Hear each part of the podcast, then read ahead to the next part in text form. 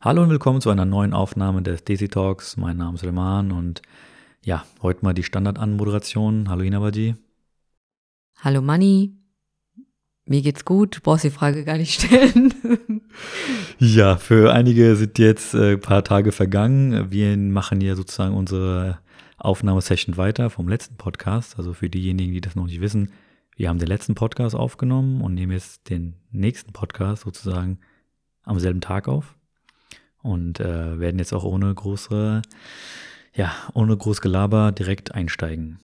Wir haben uns im Vorfeld lange Gedanken gemacht über das Thema, wie wir das am besten angehen, besser gesagt besprechen wollen und es gibt so viele Punkte und Situationen, wie wir Menschen verlieren können und verloren haben, aber als wir diskutiert haben, kamen wir schlussendlich zu zwei wesentlichen Punkten. Punkt eins: der Tod eines geliebten Menschen, der unerwartet, also quasi von heute auf morgen stirbt. Oder der zweite Punkt, der Tod eines Menschen, den man ja vorausahnen, voraussehen konnte durch äh, Tod durch lange Krankheit oder Altersschwäche. Am Ende haben wir uns für Punkt 2 entschieden, weil das die Sache doch etwas einfacher macht für uns. Wie immer ist vorab zu erwähnen, dass alles, was jetzt folgt, persönliche Meinungen sind und das keineswegs irgendwie persönlich genommen werden sollte. Es ist gerade bei dem sensiblen Thema so, dass es sehr viele unterschiedliche Meinungen gibt, besonders wie gesagt in der Thematik der Trauerbewältigung. Deshalb würden wir uns sehr freuen, wenn ihr einfach eure Meinung dazu, eure Erfahrung vielleicht mit der Community teilen würdet, indem ihr eure Gedanken, eure Erfahrungen in den YouTube-Kommentaren schreiben würdet.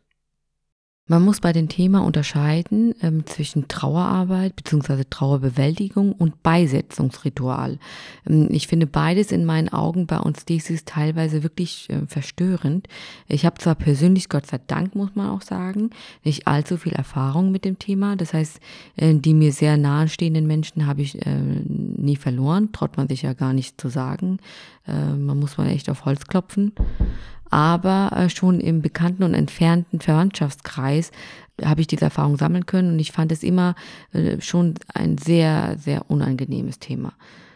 Zum einen liegt es einfach auch daran, dass das Thema Tod in unserer heutigen Gesellschaft, ich meine jetzt nicht nur in der diese Gesellschaft, sondern in der heutigen Zeit allgemein, ein angsteinflößendes Thema ist, ähm, über das man ungern spricht, ungern darüber nachdenkt, ähm, das Unbehagen auslöst und Angst auslöst.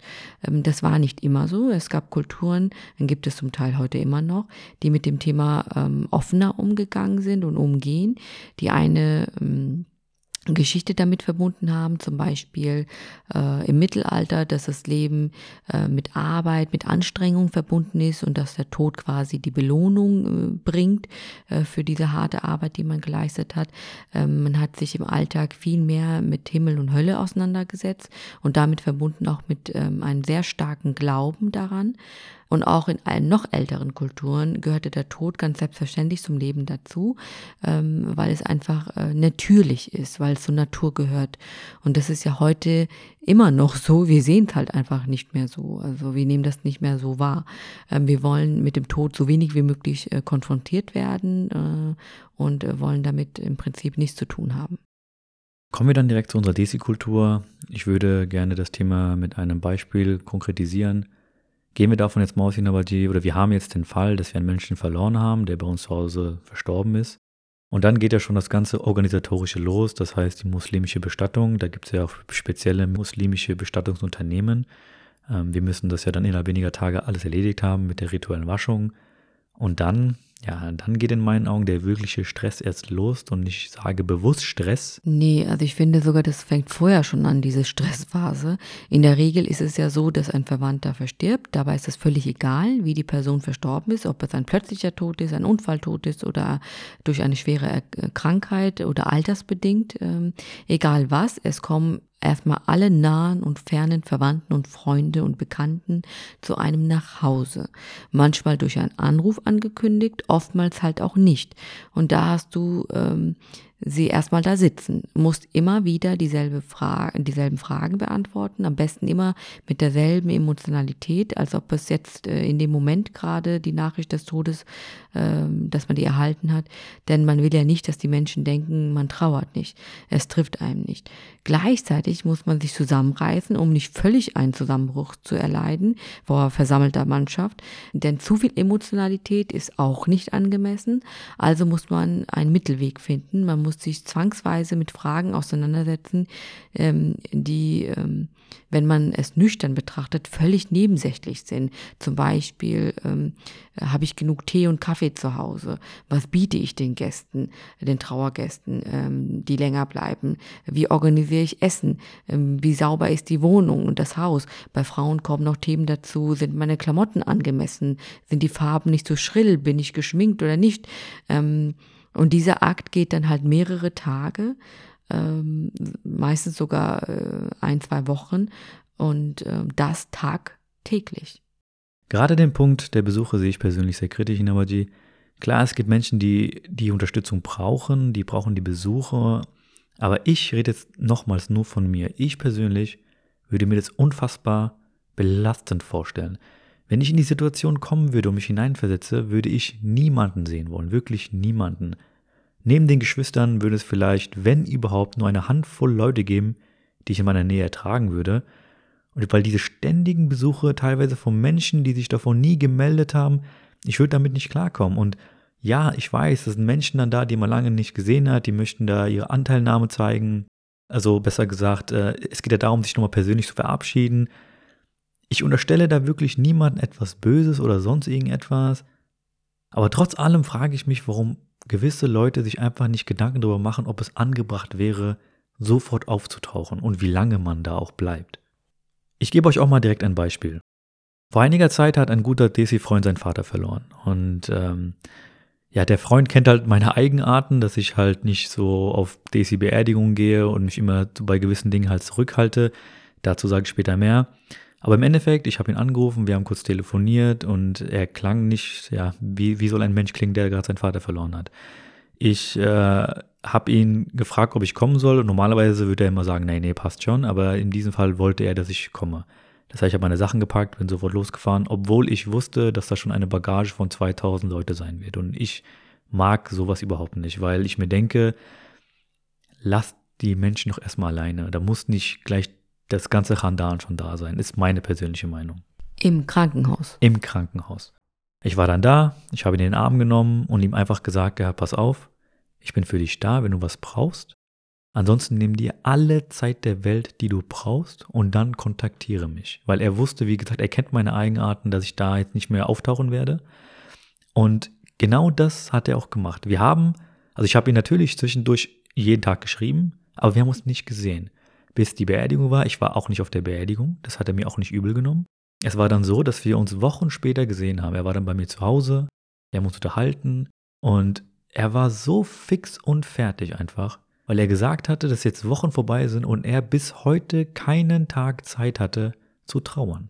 Es war ein Stress, weil immer jemand irgendwas wollte, ewige Besuche, permanent Leute, die sich angekündigt haben, besser gesagt gar nicht angekündigt haben und einfach da waren und auch nicht gehen wollten. Also nochmals, es ist eine schöne Sache, wenn jemand da ist und den, ja, den, wenn man den Beistand hat, aber es ist so oft so, dass man nicht in die Phase des Trauerns kommt. Wir haben da stundenlang geredet und er meinte, dass das erste Mal war, dass er einfach in Ruhe mit jemandem darüber reden konnte. Das ist für mich, was wirklich erschreckend und traurig ist, dass ein Mensch, der seinen eigenen Vater verloren hat, wochenlang nicht die Chance hatte, zu trauern. Da stellt man sich ja zwangsläufig die Frage, warum tun wir uns dann das gegenseitig an? Klar, wie du schon sagtest, es gibt viele Menschen, die Anteilnahme zeigen wollen, Respekt sollen wollen. Oftmals wird ähm, über die Gemeinde oder den Familienkreis Mahlzeiten organisiert, über mehrere Tage hinweg. Ähm, vielleicht brauchen äh, das auch andere Menschen, diese Art von Kommunikation, diese Art von Anteilnahme. Ähm, es erleichtert vielleicht den Trauerprozess für den einen oder anderen, weil sie Trost an der Anzahl Anzahl der Trauergäste finden.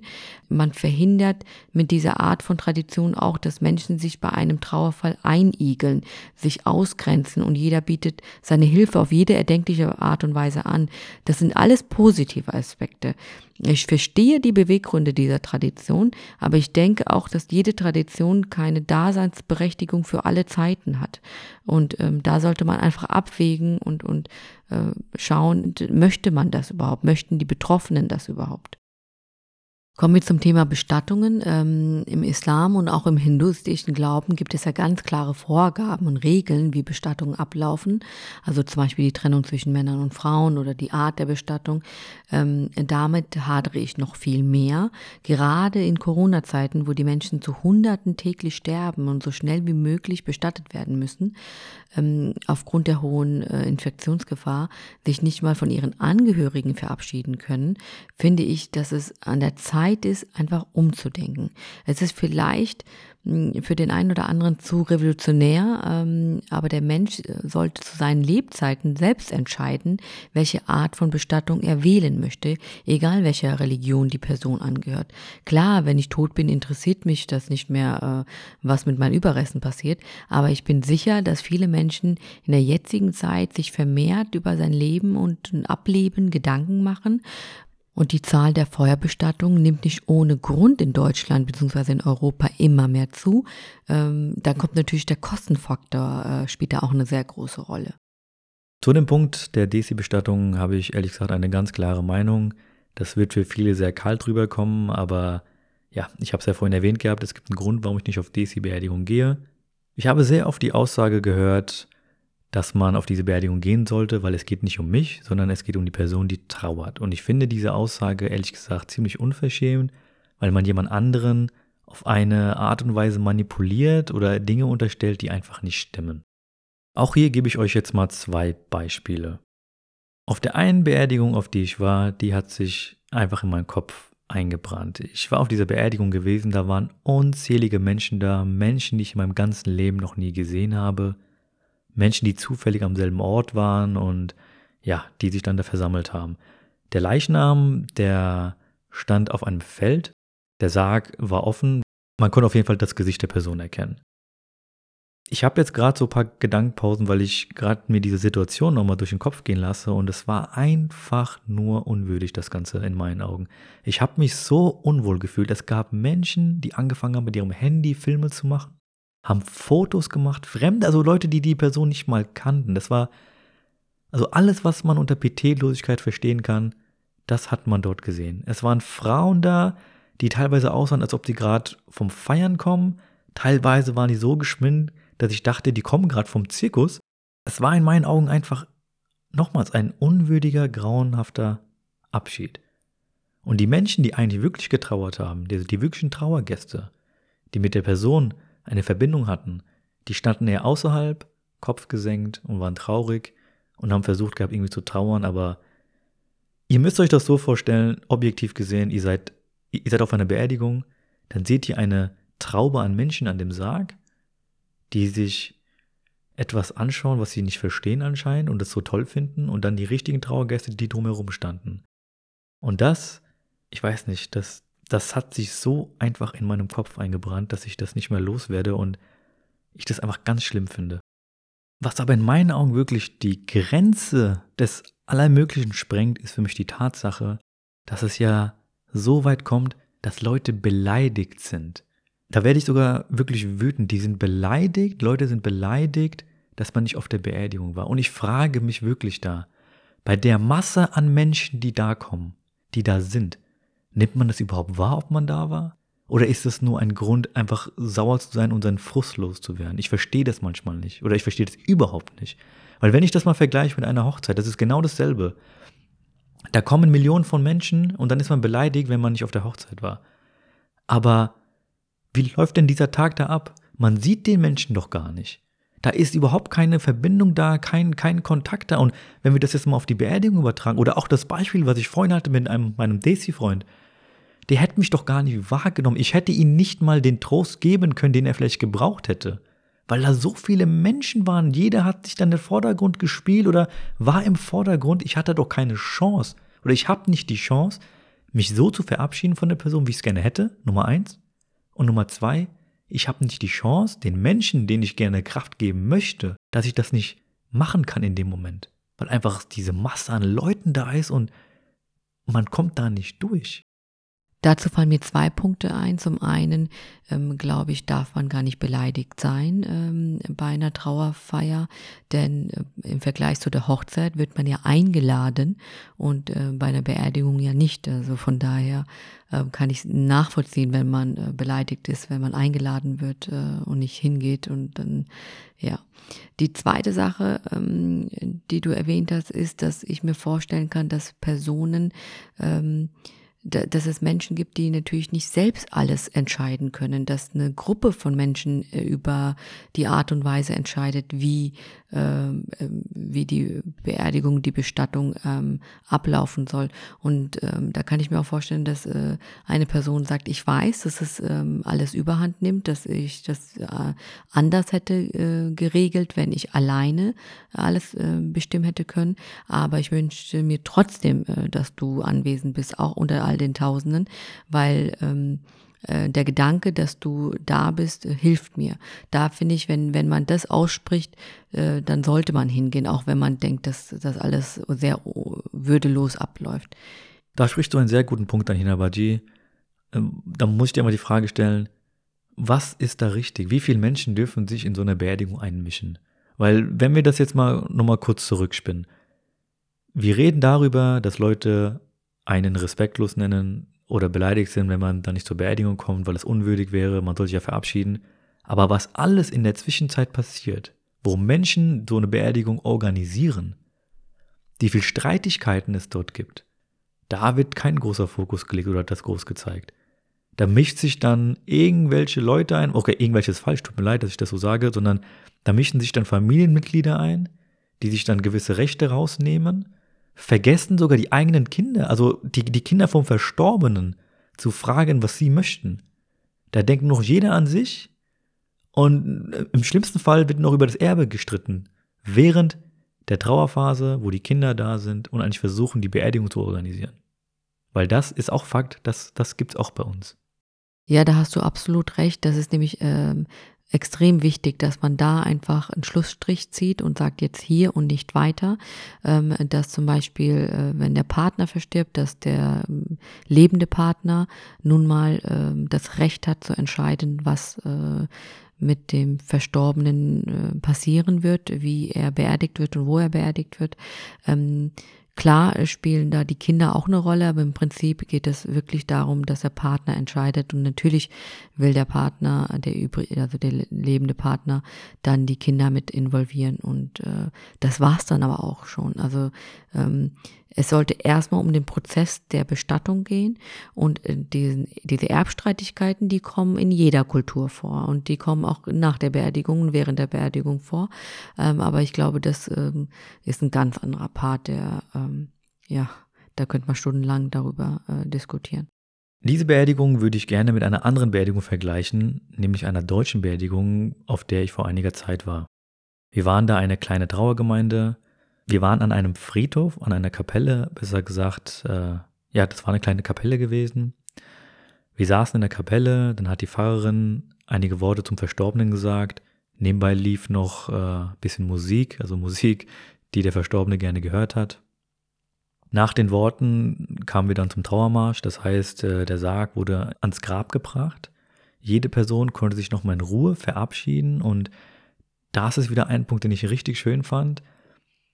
Man konnte sich in Ruhe verabschieden. Man hat jede Person, die getrauert hat, weil es so eine kleine Gemeinde war, konnte man jeden in den Arm nehmen. Jeder hat den anderen auch wahrgenommen. Man hat jede Umarmung wahrgenommen. Also diese Kraft, die man der Person geben wollte an dem Tag, die kam auch wirklich an. Und das hat man gespürt. Auf jeden Fall, nachdem der Sarg heruntergelassen wurde, hat sich die Trauergemeinde zum Trauerschmaus getroffen. Das heißt, wir haben uns an einem Restaurant getroffen, wo dann alle Familienmitglieder da waren. Und äh, ich war halt komplett fremd gewesen. Ich kannte niemanden, außer den, den Verstorbenen selbst. Aber trotzdem war das so, dass die Situation so angenehm war, weil es war erstmal ruhig, danach kam das Essen und dann plötzlich hat jeder angefangen zu reden. Und es wurde gelacht.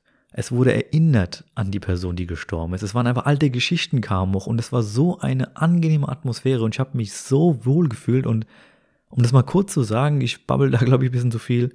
Es war in meinen Augen ein wunderschöner, würdiger Abschied eines Menschen, der das Leben geliebt hat und an den erinnert worden ist.